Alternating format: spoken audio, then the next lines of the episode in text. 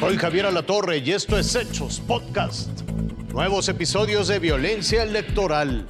Integrantes de la Coordinadora de Trabajadores de la Educación en Guerrero vandalizan instalaciones del INE en el estado. La celebración por el 200 aniversario de la Marina en México. Las calles. Es justo el momento en que Alma Rosa Barragán es herida de muerte. Ataque ocurrido el 25 de mayo que acabó con la vida de la candidata de Movimiento Ciudadano al municipio de Moroleón, Guanajuato. El video fue difundido este martes y coincidió con la captura de uno de los presuntos asesinos, Fernando N. Lo detuvieron en el municipio de Yuriria y le aseguraron armas largas y droga. El panista Gerson Morales Villanos lucha por su vida en un hospital de Córdoba, Veracruz. El candidato a la alcaldía de Yanga por el PAN salía de un debate con sus contrincantes políticos cuando fue baleado. El proyectil perforó su cabeza. Otras balas mataron a uno de sus colaboradores y a otro lo lesionaron. En Cuitzeo, Michoacán, el luto también acabó con la campaña de Rosa Elia Milán. Este martes la Fiscalía General de Justicia de esa entidad confirmó la muerte del esposo de la candidata de PT Morena a la presidencia de ese municipio. El domingo los balacearon. Ella resultó ilesa. En la entrada a la ciudad de Querétaro fue hallado Porfirio Lima, candidato del Partido Verde al municipio de Acajete, Puebla. Según testigos, pedía ayuda en la carretera. Lima Cervantes fue reportado como desaparecido el fin de semana. Lo primero que dijo en Querétaro es que fue víctima de secuestro.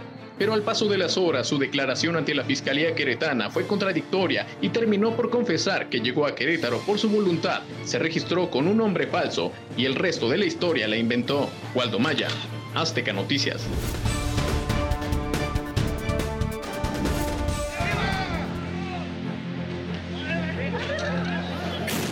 Así es como pseudo estudiantes de la normal Raúl Isidro Burgos de Ayotzinapa vandalizan el Palacio Federal con sede en Acapulco. Lo hicieron una y otra vez.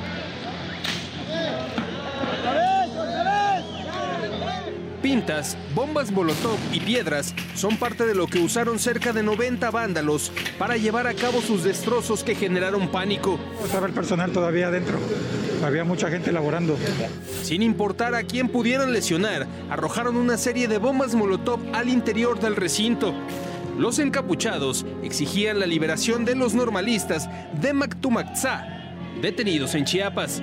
Fueron más de 40 minutos de tensión, tiempo que mantuvieron bloqueada la costera Miguel Alemán, un punto neurálgico del puerto.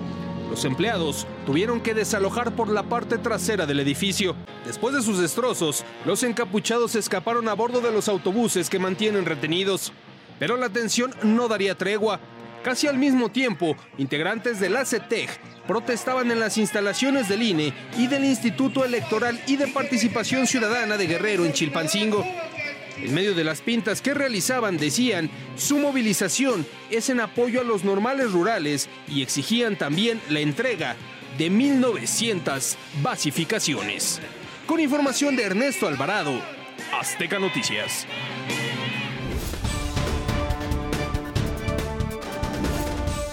Se escuchó con fuerza el eco de la banda de guerra. Anuncia la conmemoración del 79 aniversario del Día de la Marina Nacional. Por primera vez la Escuela Náutica Mercante Capitán Fernando Silicio y Torres, en Veracruz, fue la sede de la ceremonia. El presidente de México, Andrés Manuel López Obrador, hizo un viaje a la historia y recordó la primera ocasión en que se celebró el Día de la Marina, un primero de junio de 1942. Ese día, por primera vez, se conmemora el Día de la Marina, un primero de junio, porque los marinos de México estaban participando en la Segunda Guerra Mundial. La ceremonia de este día tuvo doble importancia porque se concreta una transición institucional. El presidente López Obrador destacó la importancia de este pase de estafeta entre las dependencias federales. Es, sin duda, la Secretaría de Marina la que garantiza el poder enfrentar las amenazas del contrabando y de la introducción de droga ante el inminente cambio de mando, Ojeda Durán señaló que no hay ni habrá militarización. Nos vamos a enfocar en desterrar cualquier acto de corrupción y malos manejos de todo aquello que por derecho le pertenece a las y los mexicanos. Así se reconoció la labor de mujeres y hombres de mar que diario contribuyen al fortalecimiento del sector marítimo. Diego Borboya, Azteca Noticias. Esto fue Hechos Podcast.